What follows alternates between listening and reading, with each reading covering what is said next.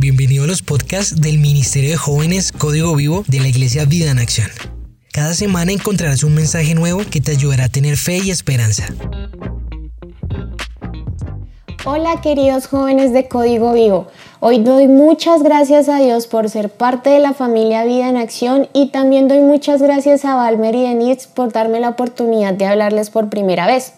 Es un privilegio estar aquí y para serles sincera, esto es una gran responsabilidad delante del Señor, así que tengo un poquito de nervios, pero estoy súper emocionada por lo que Dios quiere hablarnos a todos en este tiempo.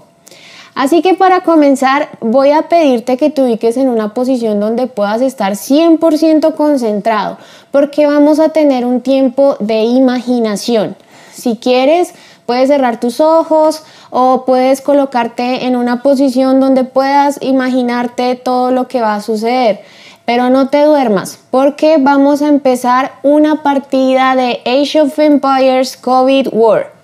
Así que si ya estás listo, vamos a imaginarnos que estamos en el 2020 y has sido llamado a cumplir una misión especial. Tienes que salir de tu casa actual para liderar la construcción de una nueva civilización en un territorio que no conoces. Este es un juego de conquista y estrategia, donde te encuentras con tres variables. Primero, el coronavirus sigue existiendo y el territorio está totalmente destruido, es decir, que ya no hay ninguna construcción y estás totalmente expuesto. Segundo, hay enemigos por todo el perímetro eh, de tu territorio, así que tienes que mirar cómo hacer porque ellos están dispuestos a que no logres tu misión a toda costa. Y tercero, tienes un pequeño grupo de personas que te apoyará con la construcción y tienes todos los recursos necesarios para hacerlo. Ahora, tienes que decidir qué vas a hacer primero y qué entrará dentro de tus prioridades y de tu estrategia. Aquí los gamers me entenderán y tú puedes imaginarte tu lista de tareas, el escenario, el campo donde estás, los enemigos, los trajes. Y bueno, entonces, ¿qué harás primero? ¿Qué será lo más importante en tu estrategia? Sería súper interesante conocer sus respuestas, así que nos pueden escribir en nuestro chat cuál, cuál sería eh, la estrategia que van a tomar. Bueno, eh, podemos tener muchas respuestas distintas o unas muy similares. Unos pueden pensar en construir un refugio, otros pueden decir, no, lo primero que yo quiero hacer es conseguir agua y comida o proteger mi cuerpo de la exposición del virus, levantar unos muros de protección contra los enemigos o los más temerarios dirán, no, yo lo que quiero hacer es de una ir a atacarlos. O simplemente dices, no, yo no quiero salir de mi casa, este juego no me interesa, finalizar partida, game over. En fin, si bien eh, la situación que les coloco y el imaginario que estamos haciendo puede ser un poco ilógico y poco probable en nuestro contexto, hoy les quiero contar una situación real que tuvo que asumir un pueblo y cómo se enfrentaron en ello. Para eso, les voy a hacer un hiper mega resumen express sobre el pueblo de Israel. Para uno de ustedes y espero que para la mayoría solo será un pequeño recorderis, pero para los que no tienen ni idea será un abrebocas para ponernos en contexto. Entonces vamos a empezar con el rey David. Recuerden ustedes, el rey era un hombre, ese hombre era un hombre increíble, era un adorador, un guerrero, era un hombre imperfecto, pero que llevó a ser del pueblo de Israel un gran reino y le preparó a su hijo Salomón todo para construir un gran templo. Cuando Salomón sube a ser rey, él le pide a Dios que lo haga el hombre más sabio del mundo. Y así fue construyó un hermoso templo para Dios y llevó a, Israel a la cima de su reino.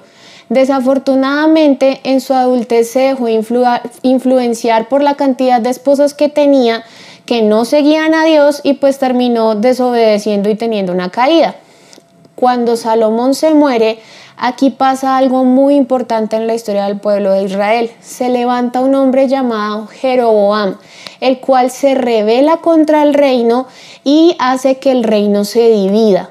A partir de ahí vamos a empezar a ver en la Biblia que se llama el reino del norte y el reino del sur.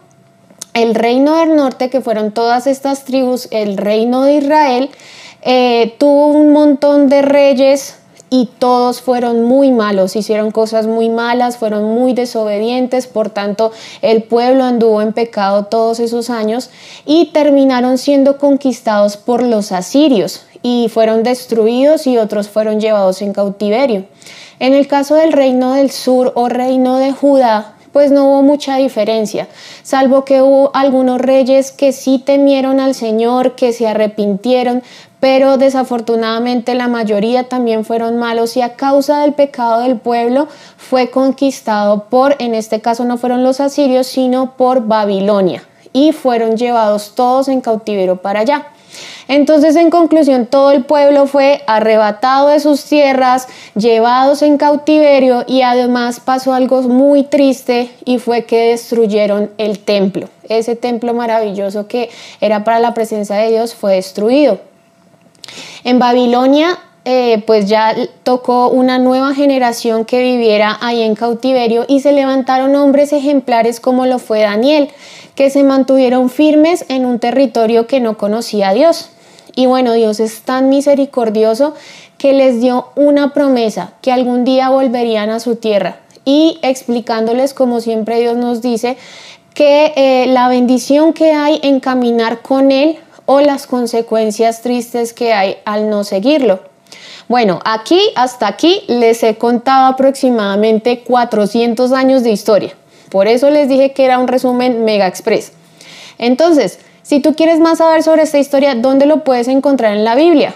Puedes empezar por Segunda de Samuel, Primero y Segundo de Reyes y Primero y Segundo de Crónicas. Continuando con nuestro recorrido cronológico, espero que estés súper atento a esta historia. El imperio de Babilonia cae y es conquistado por el imperio medo-persa. Pasa un tiempo de algunos reyes y llega un rey llamado Ciro. Este rey no conocía de Dios y adoraba a otros dioses, pero aún así fue usado por Dios para cumplir su promesa. Y es aquí donde empieza esta gran historia.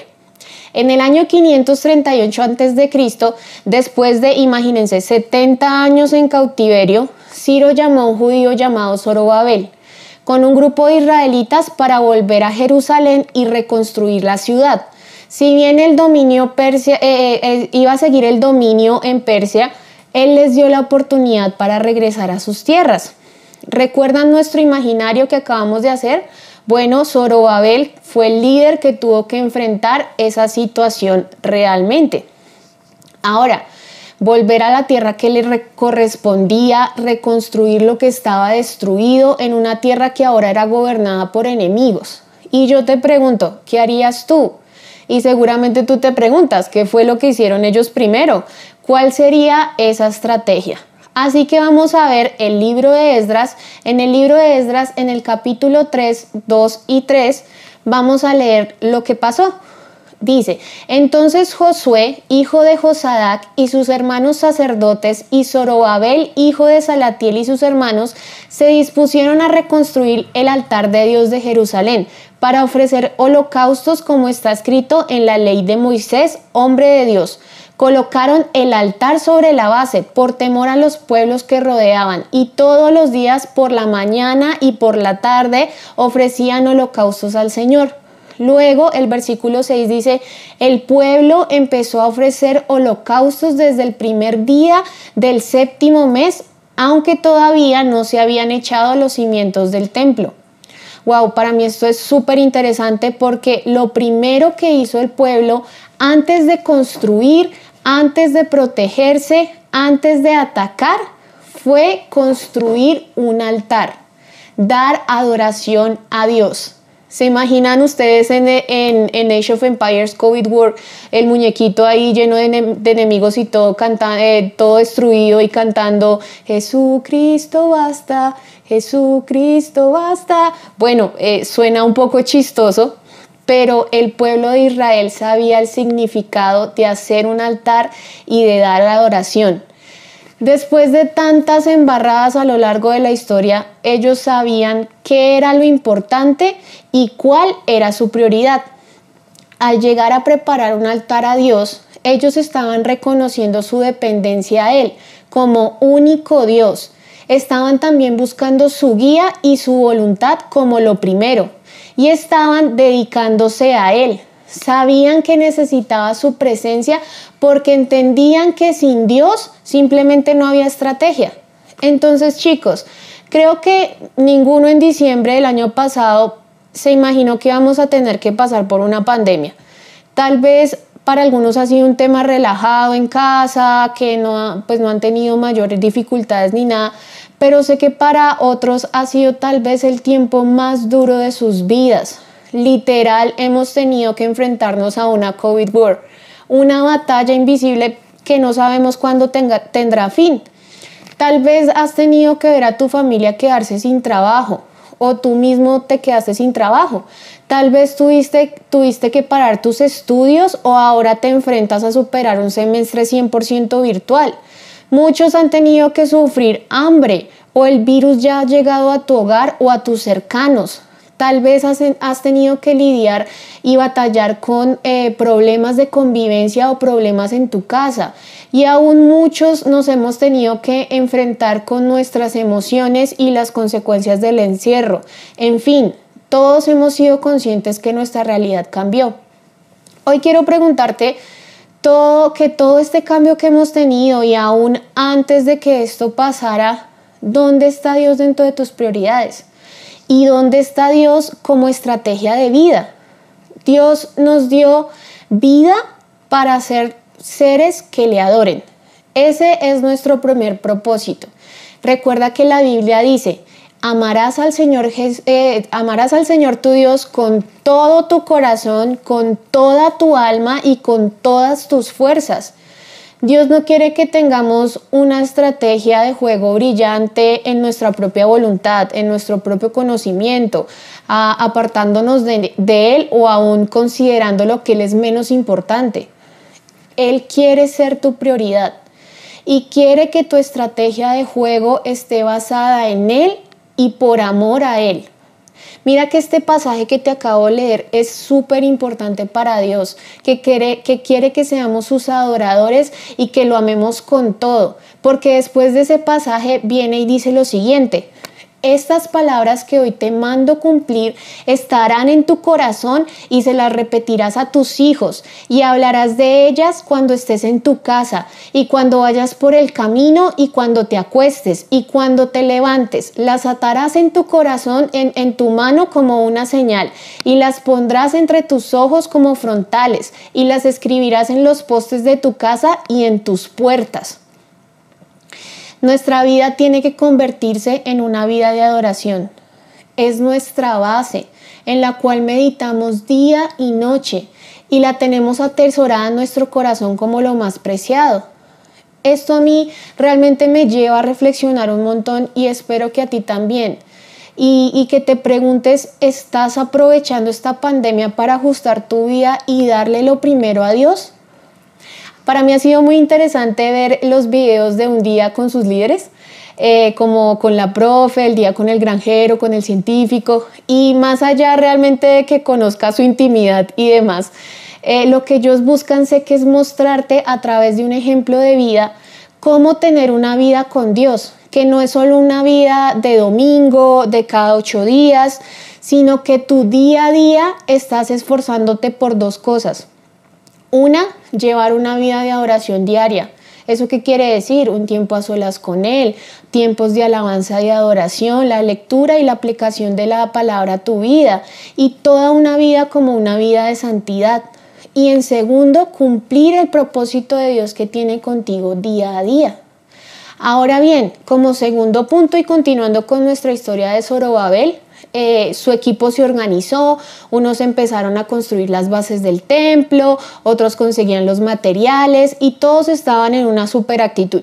Seguramente tú te estás preguntando, pero o sea, primero rinden adoración, hacen un altar y luego se ponen a reconstruir un templo, o sea, esta gente está re loca sabiendo que tenían a todos los enemigos que estaban allá, que estaban súper expuestos, ¿por qué tendrían esa estrategia que ante el mundo podría sonar tan ilógica?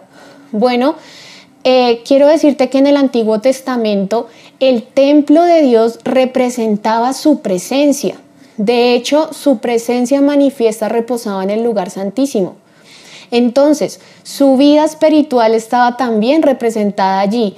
Y antes que confiar en los muros, en sus propias fuerzas, en batallar contra los enemigos, el pueblo reconoció que su vida espiritual era su prioridad. Ellos invirtieron tiempo en buscar la presencia de Dios y al buscar la presencia de Dios el pueblo estaba seguro y podía tener la confianza que Él estaba con ellos. Entonces, ustedes dirán, bueno, sí, pues eso era en el templo en aquel entonces, ¿cómo podemos trasladar esto hoy en día?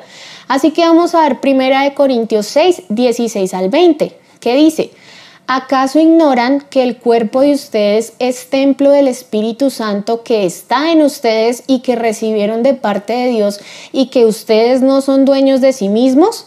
Porque ustedes han sido comprados, el precio de ustedes ya ha sido pagado. Por tanto, den gloria a Dios en su cuerpo y en su espíritu, los cuales son de Dios.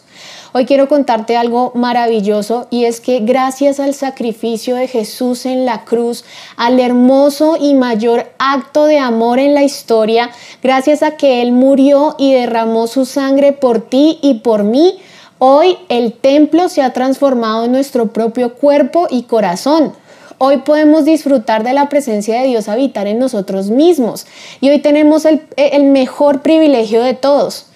Pero, como lo decía nuestro tío Ben en Spider-Man, un gran poder conlleva una gran responsabilidad. Nuestro cuerpo, nuestro corazón, nuestras fuerzas, todo nuestro ser le pertenecen a Dios. Y yo te pregunto, ¿en qué lo estás invirtiendo? ¿Cómo está ese cuerpo donde Él habita? ¿Cómo mantienes la casa de Dios? ¿Está limpia? ¿Es santa? ¿O simplemente está en ruinas y destruida como lo estaba el templo?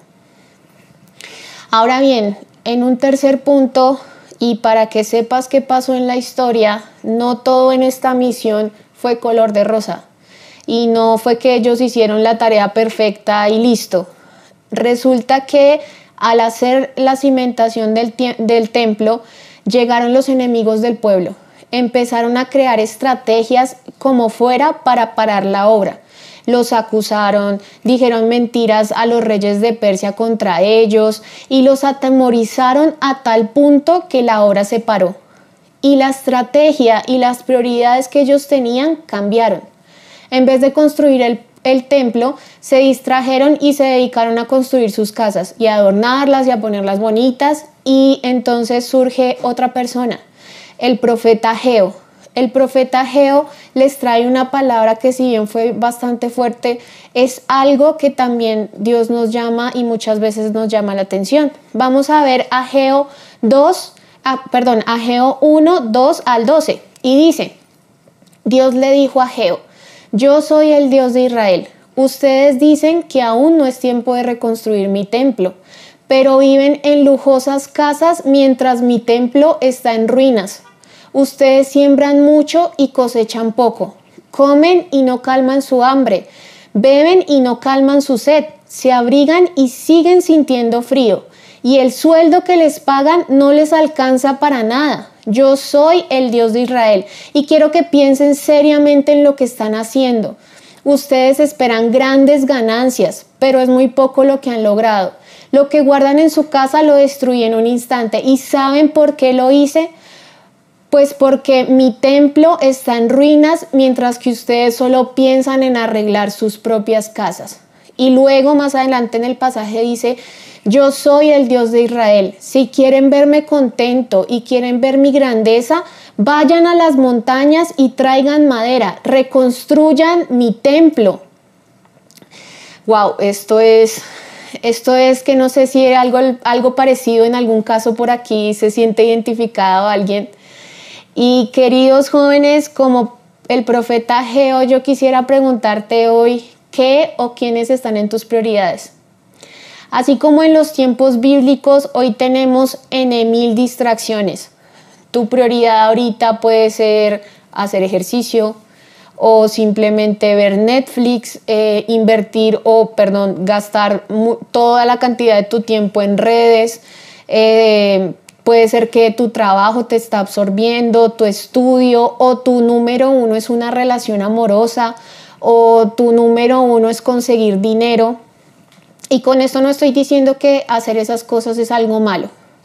Pero ojo, cuando esto se convierte en tu prioridad, desplazas de Dios del lugar que Él debe ocupar.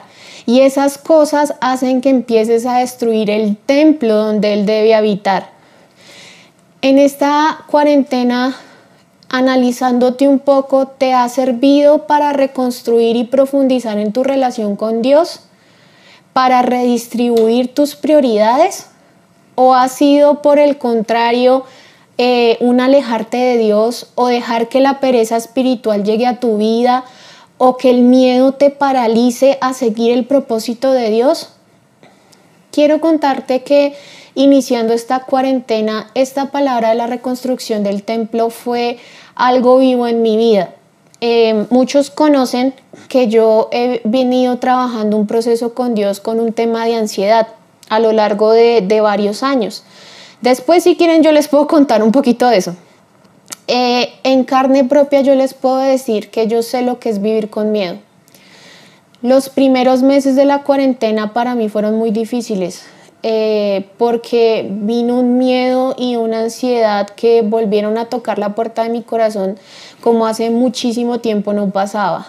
Eh, yo tenía un miedo de un futuro oscuro que mi mente construyó eh, que si nos contagiábamos, que si salía de mi casa, que si todos nos moríamos, o que si mis seres queridos tendrían que sufrir por este virus tan doloroso, que la iglesia, ah, que, que eh, pensaban absolutamente todos los médicos que se están muriendo, la gente que está sufriendo, la gente que está eh, sin trabajo, sin comer, en fin, era un tema muy complejo. Y estuve en un tiempo de crisis muy duro. Eh, tuve un tiempo de una carga laboral muy fuerte, de llorar muchísimo, de pasar por otra crisis de salud a causa de mi ansiedad y de mi, y de mi agotamiento y de paralizarme, de cambiar por completo mis prioridades. Eh, yo cambié mi prioridad de buscar la presencia de Dios a enfocarme en poner como número uno mis miedos y mis ocupaciones y llegó simplemente un punto en que no pude más. Em, al llegar esta palabra a mi vida pude reconocer y analizar que dejé de lado ese templo, ese altar y empecé eh, a, pues a recapacitar y a reconstruir mi casa, a enfocarme en lo que es importante y a meterme en tiempos de oración. ¿Ustedes quieren saber qué pasó? Bueno, el miedo sigue, ah, mentiras. Eh, hoy puedo decirles que el miedo ha disminuido montones porque en vez de refugiarme en mis propios muros, en mis propios esfuerzos, en mis propias distracciones, volví a poner mi confianza en Él. Porque al disfrutar de la presencia de Dios, eso es lo que aquieta mi corazón, me da paz, me llena de alegría, me permite avanzar así me cueste. Eh, y saben, este tiempo de cuarentena ha sido un tiempo también milagroso porque mi área económica ha sido una bendición, mi salud está bien, mi familia también está bien y voy en un paso a paso en esa reconstrucción de mi templo porque yo amo disfrutar la presencia de Dios y la verdad no podría vivir sin ella. Eh, entonces, es, es, es, un, es, algo tan importante, chicos, que, que yo los animo a analizar es, e, e, esas situaciones que sé que han sido difíciles en su vida en esta cuarentena. Por otro lado, quiero decirles, ¿ustedes saben cuánto duró parada la obra? Fueron aproximadamente 10 años.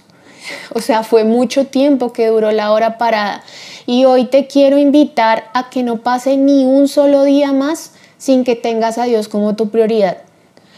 Eh, al escuchar las palabras del profeta Geo, el pueblo cobró ánimo y obedeció. Y milagrosamente el rey Darío, ya había pasado otros reyes, que en este caso fue el rey Darío en Persia, les dio un permiso para construir y cumplieron el propósito que Dios les mandó a pesar del miedo. Luego ya con, con Esdras vino otro grupo y así poco a poco fueron reconstruyendo los muros y la ciudad. Y hay un pasaje que también Dios le dice eh, a través de Ageo y que hoy yo sé que Dios habla a tu vida. Y dice lo siguiente, Pues esfuérzate ahora, Zorobabel, y esfuérzate también tú, Josué, hijo de Josadac, sumo sacerdote, y ustedes, pueblo de toda la tierra, cobren ánimo y pónganse a trabajar, que yo estoy con ustedes. Palabra del Señor de los ejércitos. Mi espíritu estará con ustedes, de acuerdo con el pacto que hice con ustedes cuando salieron de Egipto. Así que no tengan miedo Así que chicos, con esta palabra no hay miedo que nos detenga, no hay distracción que valga como excusa. Yo te animo, mujer, hombre, el que me escucha, Dios quiere reposar su espíritu en ti. Y lo más bonito de todo es que Él está contigo y no tienes que luchar esta batalla solo.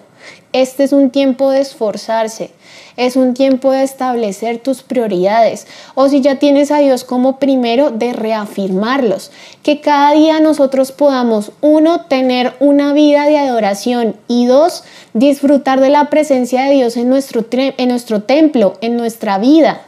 Eh, yo te pregunto, ¿quieres gozar de su presencia?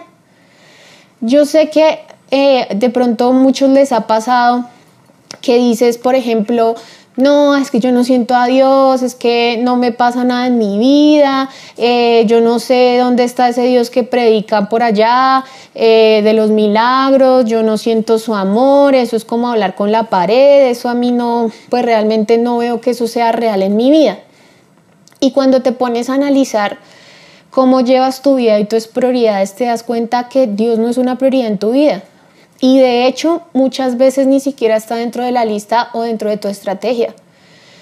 Entonces, eh, hay algo que yo siempre le he hablado a las niñas de mi break, que amo con todo mi corazón, eh, que la vida con Dios se basa en relación e intimidad.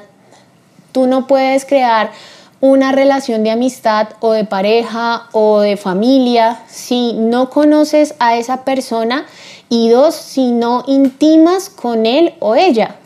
Tú podrías decir, oh, yo tengo muchos amigos, soy súper super popular, pero cuando te, cuando te pones a mirar a la hora de la verdad, estoy segura que solo tienes uno o dos amigos íntimos, a esos a los cuales tú les cuentas todo, a los que buscas, a los que realmente le, le inviertes tiempo.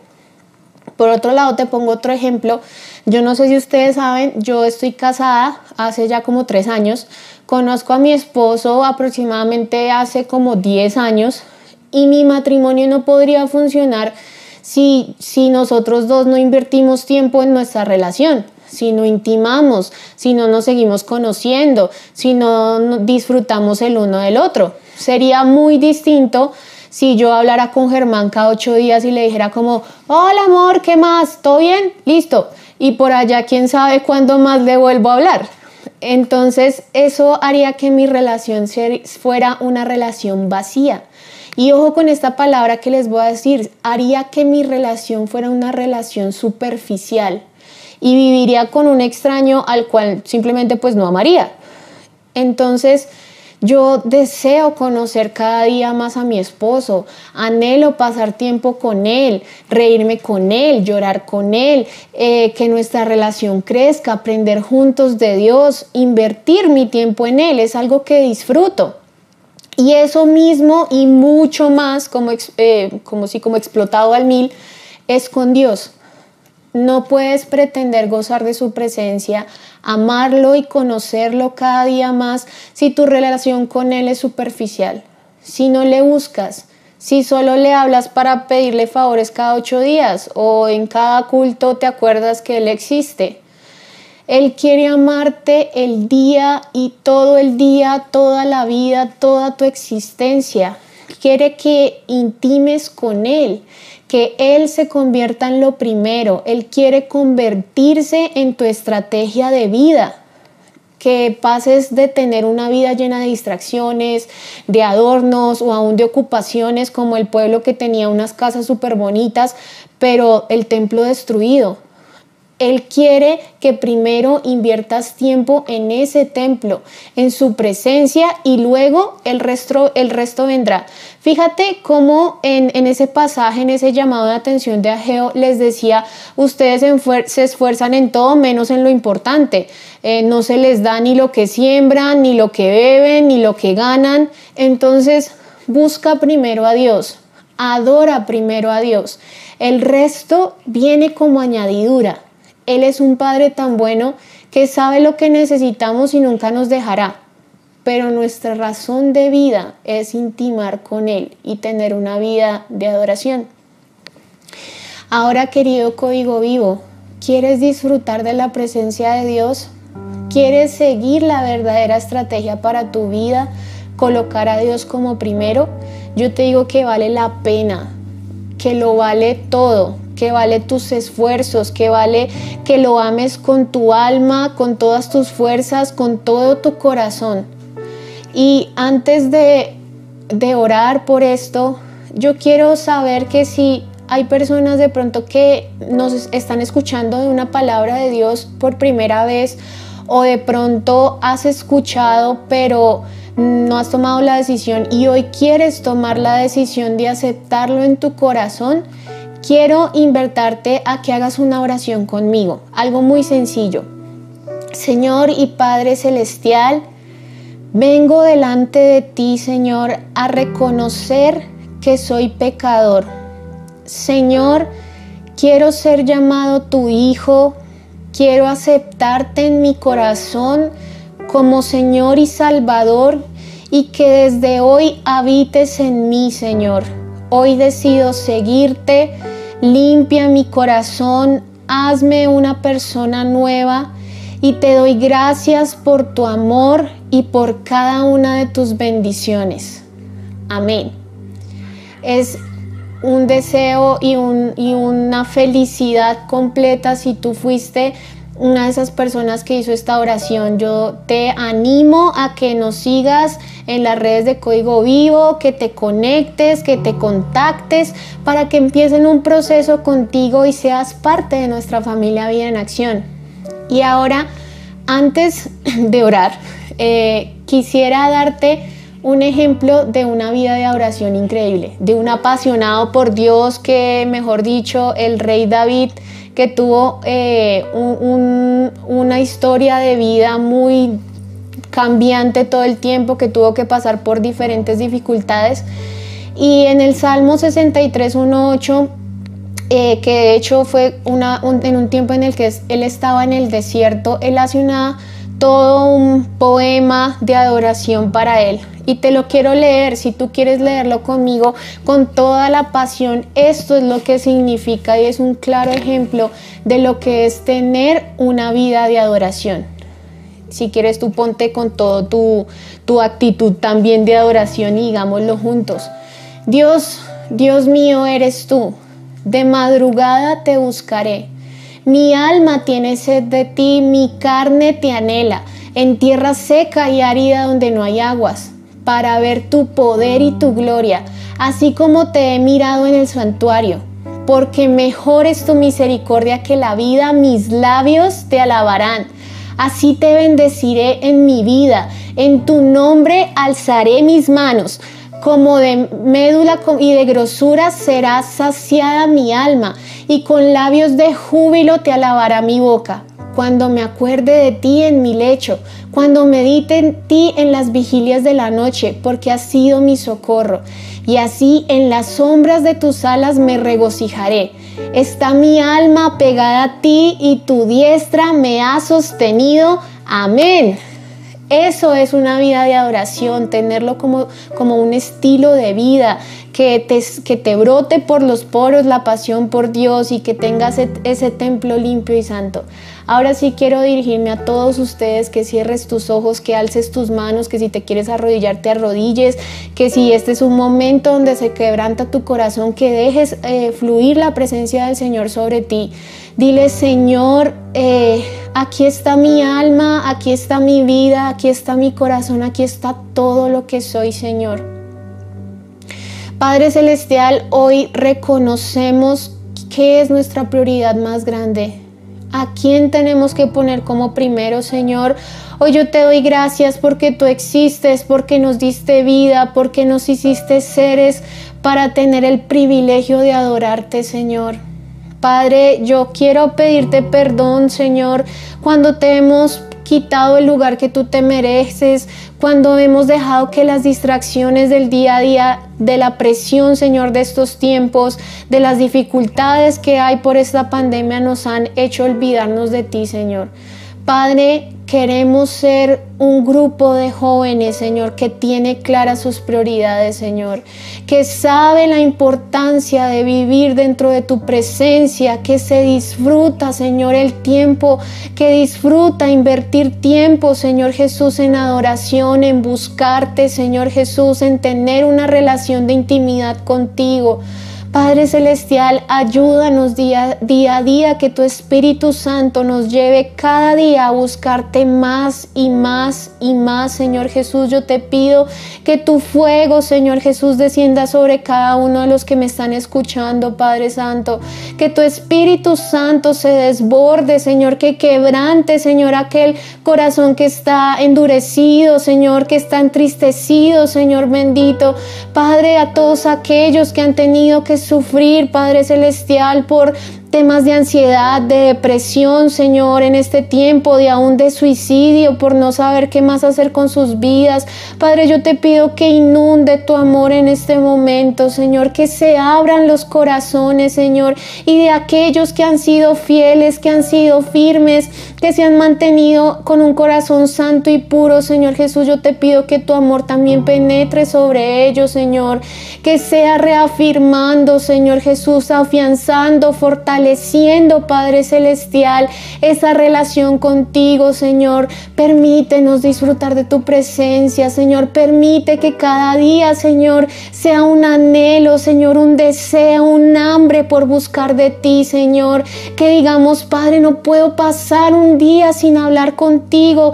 Deseo buscarte con todas las fuerzas de mi corazón. Deseo, Señor, apartar un tiempo para ti, tenerte, Señor, en mis pensamientos de mañana y de noche, Señor Jesús, que atesoremos, Señor Jesús, esta palabra en nuestros corazones como lo más preciado, Padre Santo. Señor, yo bendigo, Señor, a todas las familias de estos jóvenes en este tiempo.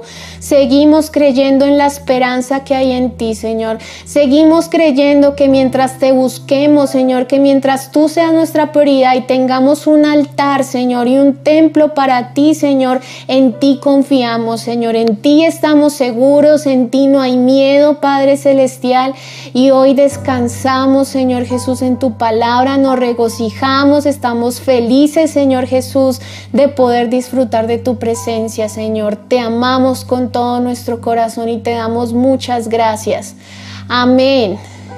Gracias chicos por eh, escucharme y darme la oportunidad. Sigan conectados en Código Vivo cada semana. Los amo, les mando un fuerte abrazo, un beso. Gracias. Bye. Si te gustó este mensaje, compártelo con alguien que necesite ser animado y síguenos en nuestras redes sociales como Código Vivo CC.